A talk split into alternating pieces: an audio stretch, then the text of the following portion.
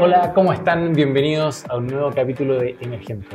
Daniel, ¿cómo va la semana? Muy bien, muy bien, un poco estresado hoy día, harto trabajo, pero bien, contento de estar acá, contento de estar con ustedes. Daniel casi se queda sin pega hoy día. No, no, no, son, son estas cosas que Tomás comenta los días que son completamente falsas. Oye, hoy día tenemos un capítulo bien interesante que es sobre geoingeniería o ingeniería climática. Sí, ¿qué es eso? Se pueden preguntar algunos, pero es un tremendo tema, ¿eh? poco, poco se habla de esto, pero vamos a ver que es bastante interesante. No, y sobre todo lo que es interesante son las consecuencias políticas y sociales, que yo creo que también por lo mismo tampoco se habla. O sea, no se habla tanto por lo técnico, por el riesgo y por todas las consecuencias políticas y sociales. Es que yo creo que los políticos tienen miedo a hablar de esto y Exacto. vamos a ver por qué es así. Exacto. Bueno, vamos primero con las noticias. Convergente, Daniel.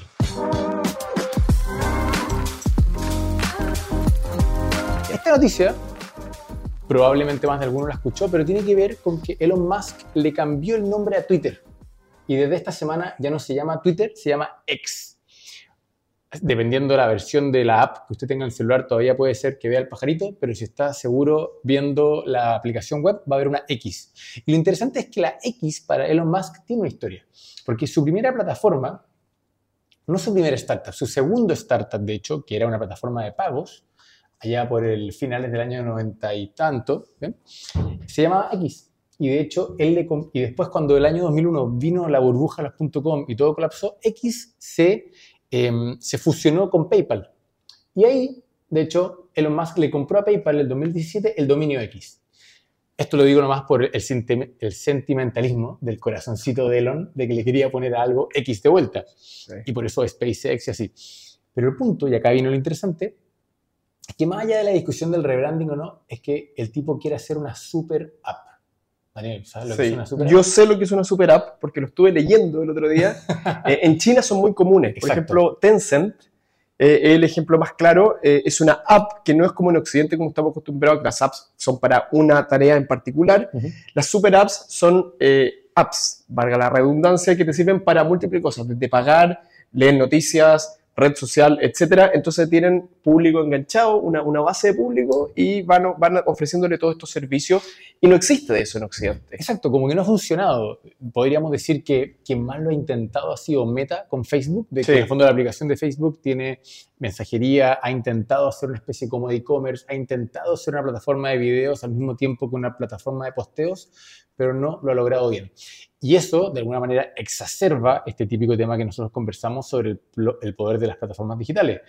Pero en China, como bien decía Daniel, es la norma. Es decir, la gente como que no entra a Internet a través de un navegador y desde ahí va a diferentes páginas web o en su celular elige entre, no sé, 100 aplicaciones, sino que suele tener un par de aplicaciones y en esas aplicaciones hace todo. Exactamente, y eso es lo que está intentando, lo cual es una tremenda, tremenda, tremenda jugada, porque matar una marca como Twitter, Exacto. Hay que estar muy seguro para hacer esto. O sea, Y bueno, lo que pasaba es que los tipos ya están hablando de que con respecto al año pasado o hace 18 meses, están teniendo la mitad del revenue, pues justamente porque no estamos necesariamente en crisis, pero han bajado bastante eh, el advertising, la publicidad online, por lo tanto Twitter está teniendo menos, menos ingresos, al mismo tiempo buscando tener nuevas líneas de negocio, implementaron esto de que te cobraban por la verificación, porque tenemos que acordarnos de que Elon Musk compró una compañía que perdía plata, que él en verdad como que no se quería comprar y se vio obligado. sí, lo, lo hizo una oferta y después lo obligaron a comprarla, entonces me imagino que está desesperado. No, no estaba muy feliz con comprarse una Sí, máquina de perder plata. Sí, sí, y ahora, bueno, una vez más, o sea, matar una marca como Twitter hay que estar bastante Sí. seguro.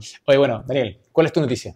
Yo tengo una noticia eh, muy en línea de lo que hemos hablado varias veces acá, eh, una huelga que eh, están haciendo periodistas eh, y trabajadores del Literal Press. Ok. Eh, y eh, ¿Y por qué la, la huelga? la huelga es porque están, según sus propias palabras, ya están siendo reemplazados por eh, modelos de lenguaje.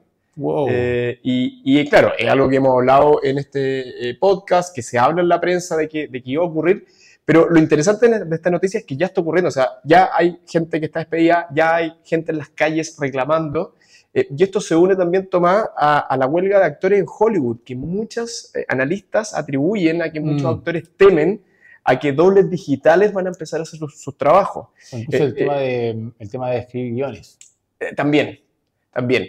Entonces, esto que nosotros venimos contando como, como el cuento de Pedrito y el lobo, Sí. pero en este caso el lobo ya, Ya está viniendo, ya está eh, manifestándose en el mundo real y, y hay que seguirlo muy de cerca. Así que, eh, de nuevo, la noticia es que se manifestó en la realidad, algo que venimos anunciando hace Sí, tiempo. yo creo que tal vez vale la pena hacer un capítulo como detallado sobre este tema, porque normalmente lo tratamos por encima, es un tema complejo, es un tema técnico, es un tema donde uno está especulando con respecto al futuro, pero claro, si ya tenemos una primera huelga porque gente vio amenazada su trabajo por inteligencia artificial, esto se viene complicado. Sí, yo creo que el, el capítulo que podemos hacer tomar es, porque ya lo hemos abordado desde el punto de vista de la Mm. tecnología, ya hemos explicado en- en- en- de una manera fundamental cómo funcionan estos modelos, ahora tal vez lo que tenemos que hacer es tomarlo desde el lado del mercado laboral, cómo Mm. los gobiernos, cómo incluso las empresas Exacto. pueden... No, no, cómo se balancea, cómo se equilibra ese mercado laboral.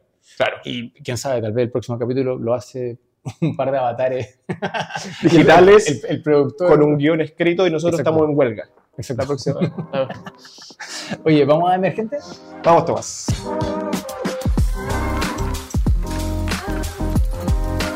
Emergente, esta semana. em, estamos todos súper conscientes de el calent- calentamiento global, ¿cierto? Hay un par de negacionistas por ahí que pueden estar diciendo que esto no es así, que hay un par de, de científicos que dicen que no es cierto, que están... Bueno, siempre hay un buen debate en el mundo científico y eso está bueno.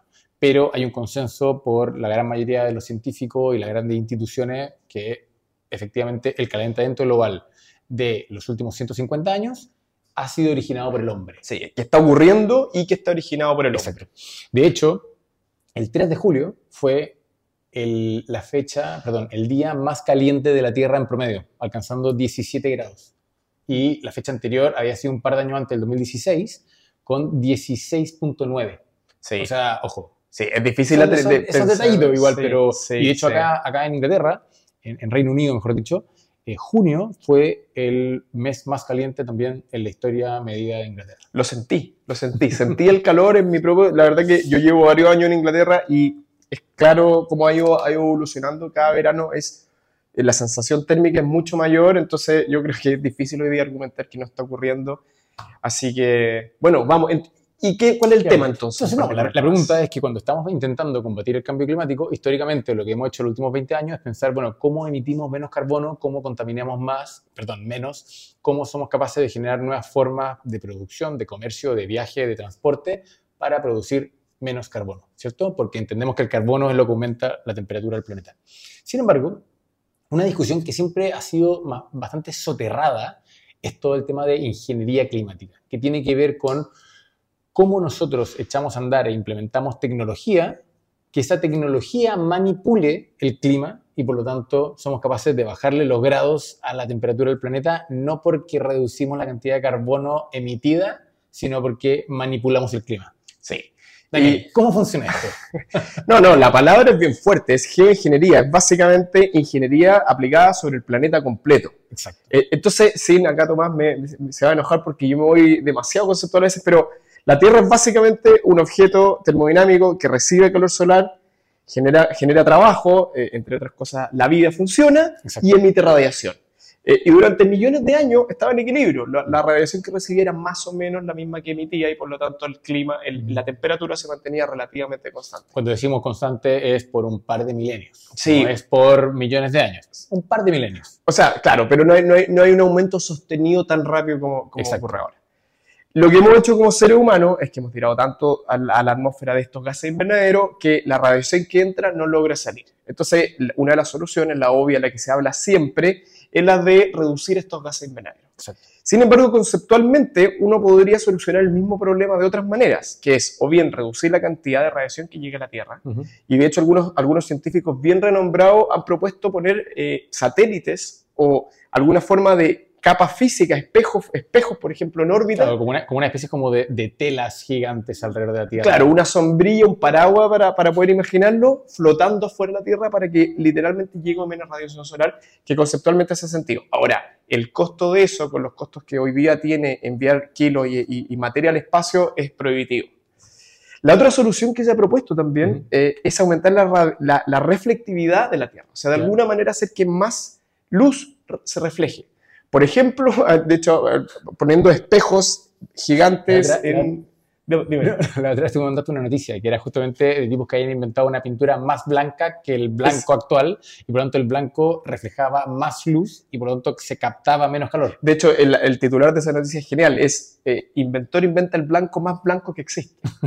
Eh, y la propuesta era esa suya, era, era pintar edificios, carreteras, todas las construcciones humanas Mm. con esa pintura ultra Está bien. super blanca y que se refleje. Ok, Pero lo interesante es la tercera. ya, ¿cuál es la tercera? La tercera es eh, tirar agentes químicos a la atmósfera ¿Ya?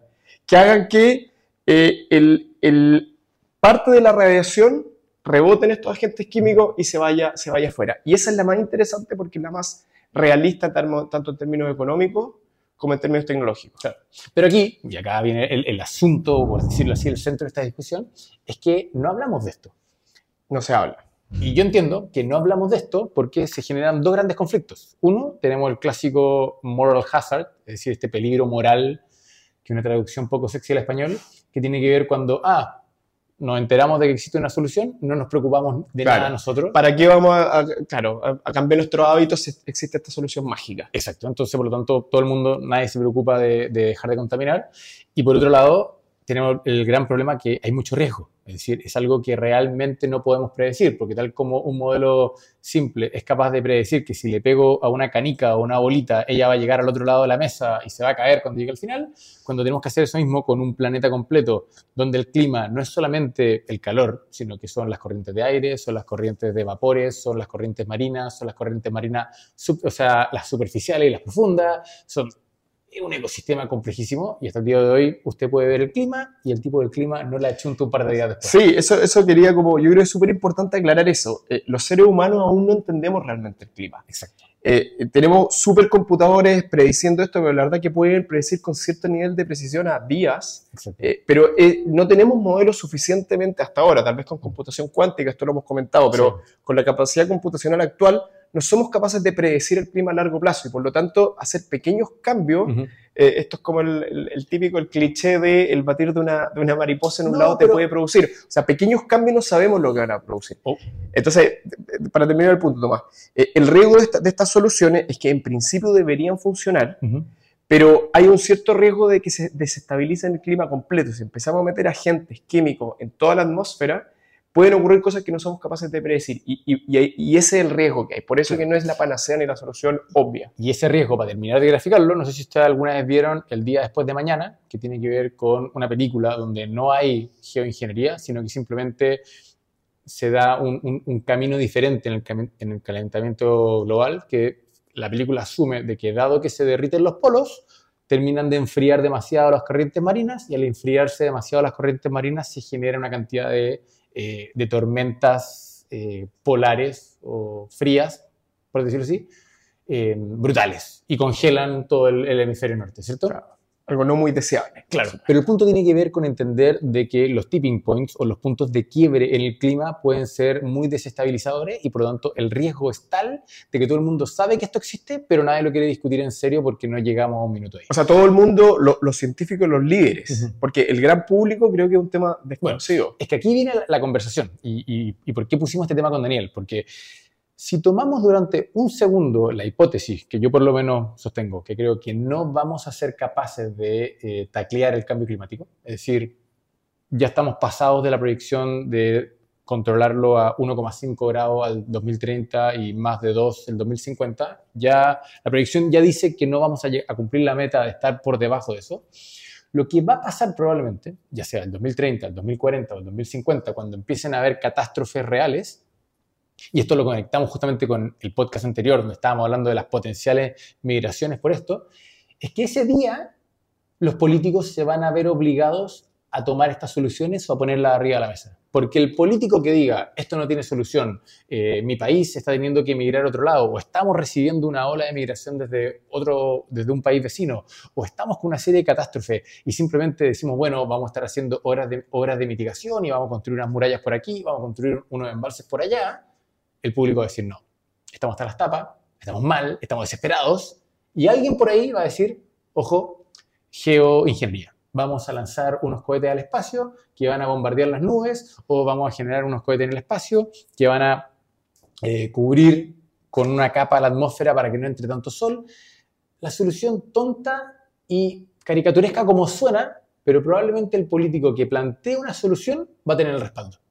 Y ese día vamos a tener que conversar de esto. Sí, ahora es importante entender, yo creo también, cuán, cuán desesperado tiene que estar el país. Porque yo estaba leyendo una encuesta eh, de hace un par de años que se le preguntaba a la gente sobre el tema, a la, Ujú. digamos, al- al- al- a la persona común que opinaba sobre esto. Primer tema interesante, menos de un quinto de las personas sabían, habían escuchado la palabra. No me sorprende. Primera, primer tema. Y segundo, se les explicaba un poco y le decía, ¿qué opina usted? Eh, y, y de manera interesante, las personas sin ser científicas, la mayoría obviamente, eh, les sonaba o, digamos intuitivamente lo encontraban peligroso Claro. y decían, yo me opondría si lo, si lo ponen en- sobre la mesa. Eh, porque efectivamente esto conlleva riesgos no solamente de desestabilizar el clima, sino que hay ciertos riesgos eventuales para la población también. Porque en general lo- los gases que se utilizan son anhídrido, anhídrido sulfúrico y ácido sulfúrico, eh, son como los más efectivos para hacer esto en términos tecnológicos y económicos, y eso puede llegar a producir lluvia ácida. Claro. Entonces hay un, cierto, hay un cierto peligro, entonces la pregunta es, ¿hasta qué punto de desesperación tiene que estar un país para que el público esté dispuesto a decir, ok, voto por un político que propone esto? Yo creo que tiene que ver con estar desesperado. Y todo lo que estamos asumiendo es que el día que estemos desesperados, insisto, ya sea porque la población de un país está completamente migrando a otro o tú estás recibiendo, ese día vas a querer soluciones y ese día vamos a tomar cosas arriesgadas. Porque yendo fuera la lluvia ácida, que ya muchos países se la bancan y simplemente Es no verdad. lo saben, Es verdad. eh, o no saben que es ácida, como nuestro querido Chile, em, vamos a tener el tema de que eh, el público va a reaccionar y va a querer una solución. Entonces, la pregunta es, o creo yo, el riesgo tiene que ver con lo que puede salir mal, porque el día de mañana tal vez voy a inventarte el siguiente escenario. Logramos, modelamos, imagínate, tenemos computadores cuánticos, tenemos suficiente inteligencia artificial. Me gusta Model- cómo vamos uniendo los temas. modelamos, Del- modelamos una fórmula donde decimos, voy a inventarte cualquier tontera, echamos suficiente hielo en, este, en esta corriente submarina y eso va a gatillar un reequilibrio, pero eh, se va a desertificar completamente Australia. por ejemplo. Entonces, yo me imagino la conversación en la ONU, donde todo el mundo dice, se abrazan, dicen, Hay solución. encontrar una solución al cambio climático y el primer ministro de, de los Australia... pobres australianos diciendo, oye, está bien, nosotros estamos acostumbrados a tener la mitad del país como un desierto, pero que sea completo y ya no vamos a poder vivir ni siquiera en la costa, chuta, no, no estoy tan feliz. Entonces la pregunta es, ¿el planeta va a querer sacrificar 23 millones de australianos? Y ahora hagámoslo un poquito más, más provocativo. Eso mismo, pero con Francia. Oye, el modelo va perfecto, eh, se baja la, la temperatura, etcétera, etcétera, pero Francia pierde. Sí, o el sur de Sudamérica, por ejemplo. Esa- el cono sur deja de existir. Exacto. O sea, lo vamos a inundar. Se va a inundar Va- completo. encontramos la forma en que subimos la- la- las mareas del planeta, es decir, el nivel del océano, se van a inundar ciudades por todo el mundo, pero lo vamos a tomar como un costo razonable y el planeta se salva. Claro. ¿Qué hace el planeta? Sí. Es que, bueno, ahí volvemos a discutir cuál- cuáles son los mecanismos de discusión de la ONU. Creo que hoy día no hay mecanismos bien Mira, establecidos. Yo creo que lo que va a pasar, y acá es donde viene la discusión central, es, yo creo que van a darse tres o cuatro escenarios. ¿bien? A ver. Y por favor, discúteme de vuelta. Tengo un primer escenario de que efectivamente todos nos ponemos de acuerdo en la ONU y de alguna manera somos amigos porque estamos suficientemente desesperados. Lo cual es una gran tesis porque uno perfectamente podría pensar de que el desbalance del planeta en 20 años más afecta más a Norteamérica que a Asia o Asia Sí, versus sí, Norteamérica. sí. No, no tienen, dudo de sobre ese escenario. Pero, Primer escenario, estamos todos en la ONU, de acuerdo, y eh, de manera coordinada. Y como un gran planeta, coordinamos geoingeniería. Segundo, empiezan algunos a hacerlo de manera, de, de manera coordinada. Es decir, no hay consenso en la ONU y la verdad es que llega a Estados Unidos, levanta el teléfono, llama a India, llama a Europa y dice, oye, entre nosotros tres que tenemos la capacidad, vamos a hacer esto de manera coordinada. Tercer escenario, eso mismo, pero descoordinada. Entonces, China tiene un plan y proyecto por un lado, Estados Unidos tiene otro por otro, Sudamérica tiene otro por otro lado. Sí. Entendiendo que los efectos de sus acciones van a influir físicamente en todo el mundo. todos. Claro, pero, pero tiene que ver con Por que eso, acá- políticamente van a decidir hacerlo. Acá hay un tema como de conflictos de poder, conflictos de intereses y finalmente, y es algo que es parte de lo que también, ¿por qué se discute y se previene esto? Es porque uno entiende de que esto se puede transformar en una pseudo arma. Sí. Si tú el día de mañana realmente aprendes a controlar el clima, Sí. ese día tú le mandas una, una tormenta a tu adversario y lo inundas en vez de tener que mandarle Sí. misiles. Sí. Y por último, un escenario que es bien interesante y es, ¿se acuerdan el capítulo pasado que conversábamos cómo las probables zonas más afectadas están muy correlacionadas con niveles de desarrollo, porque en el fondo se asume de que si el día de mañana hay realmente una catástrofe climática en el sur de España, de una u otra manera la Unión Europea va a ser capaz de reaccionar. ¿Bien? Más allá que tal vez puede ser que no. Pero si esto sucede en Centroamérica, va a ser mucho más complejo y por lo tanto los países más pobres van a ser los más afectados. Entonces, imaginemos el, segundo, eh, el siguiente escenario. No hay geoingeniería durante mucho tiempo, los países eh, más desarrollados son capaces de, de adaptarse. Sin geoingeniería. Sin geoingeniería, es decir, ponen suficiente aire acondicionado en las casas, construyen los muros que tienen que construir las costas, son capaces de crear las sombras que tienen que crear en los parques para que la gente todavía pueda salir a la calle, eh, son capaces de, canalizar los ríos con los deshielos más grandes y, los, los, ríos que se desbordan, hacen toda la ingeniería, por decirlo así, de infraestructura para soportar un planeta más caliente. Pero un día India, Sudamérica dice, no podemos más, nosotros no pudimos hacer esto, vamos a hacer geoingeniería. Y ese día, probablemente, los países ricos que se adaptaron no les va a gustar nada la idea. claro. Porque me vas a romper mi equilibrio. Yo ya tengo un equilibrio de infraestructura donde mi país funciona con 2-3 grados más en el planeta y tú me pones en riesgo porque no sé si las acciones de India o las de Sudamérica que se organizaron en una tecnología que es relativamente barata para la escala, y ahí nos vamos a guerra. O sea, ni siquiera guerra, porque en tu escenario eh, eh, los países más desarrollados suelen ser los que tienen mejores ejércitos. Exacto. Y por lo tanto, el primer avión de Sudamérica que salga a tirar eh, anhídrido sulfúrico, un F-14, Lo, lo destruye inmediatamente. Entonces, ¿Y cuando sale el segundo avión? bueno, o sea, obviamente se entra en una guerra que rápidamente gana el, gana el norte global. En, entonces, entonces, básicamente... ¿Cuál es tu escenario? O sea, no, no, por eso te estoy dando... de estos cuatro escenarios, ¿cuál crees tú ¿Qué es más posible? Eh, eh, lamentablemente creo que el más probable eh, es, el último. A mí me tinca que va a ser el segundo. Es decir, perdón, el tercero. El que no va a haber consenso en la ONU, van a haber acciones por separado más o menos coordinadas. Por eso digo una, combinación entre el 2 y el 3. Y ahí el problema va a entrar de nuevo, todo un conflicto por reparaciones. Porque imagínate que el día de mañana Japón encuentra la forma correcta, pero su forma correcta, se carga Corea. Sí. Entonces Corea tiene un problema de alimentación porque la verdad es que todo el trigo que hoy día, hoy día produce y granjea ya no lo tiene el día de mañana. Sí, yo creo que acá hay, como dos son las variables que van a explicar a cuál, a cuál de los escenarios vamos, vamos a converger. Uno, la capacidad computacional. Es, es, decir, si logramos computación cuántica, una superinteligencia artificial que, que, es capaz de predecir a la perfección el clima, creo que es, es, una solución relativamente fácil. Si es que se le cree el modelo, vamos todos a la ONU, ponemos nuestra cuota, tiramos lo que hay que tirar, todos felices a la casa. Improbable. Improbable. Eh, y, Improbable, ojo, no por la tecnología, por el ponerse de acuerdo. Siempre, o sea, en el fondo, hoy día estamos todos de acuerdo que... O sea, pero si una solución barata, fácil y sin riesgo, no debería ser tan difícil. Sí, está bien, pero estamos, estamos haciendo un escenario, creo yo, demasiado ideal. Es decir, es raro, porque ese día entonces no va a ser tema. Oye, no va a ser tema. Tenemos, tenemos un, computador, un, computador, cuántico que le lleva chuntando a los próximos 18 días a la, a la perfección. Improbable. Y, y, el, segundo, el segundo gran driver es cuánta diferencia va a haber en cómo se ven afectados los países pobres de los países ricos. O sea, si todos se ven afectados en conjunto, mm. es más fácil que se coordinen.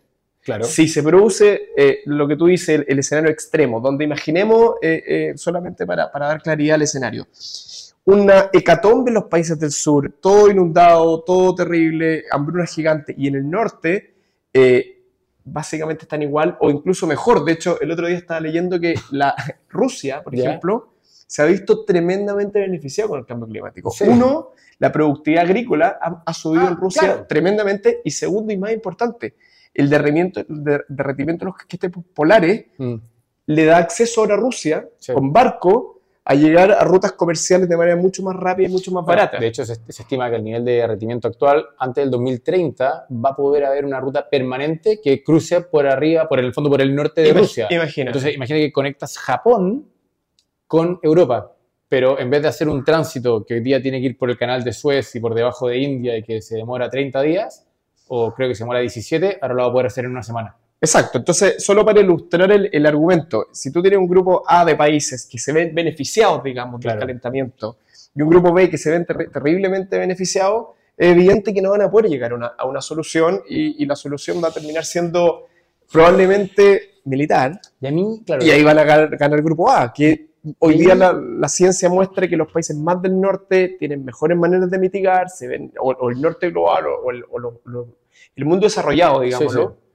Es que yo, a mí, el susto que me da en el fondo del conflicto bélico, no solamente por la capacidad armamentista que tiene el norte, sino que porque el sur se puede ver en una situación tan extrema donde la migración es realmente masiva. Es decir, el, el problema que hoy día Estados Unidos enfrenta con México no es nada.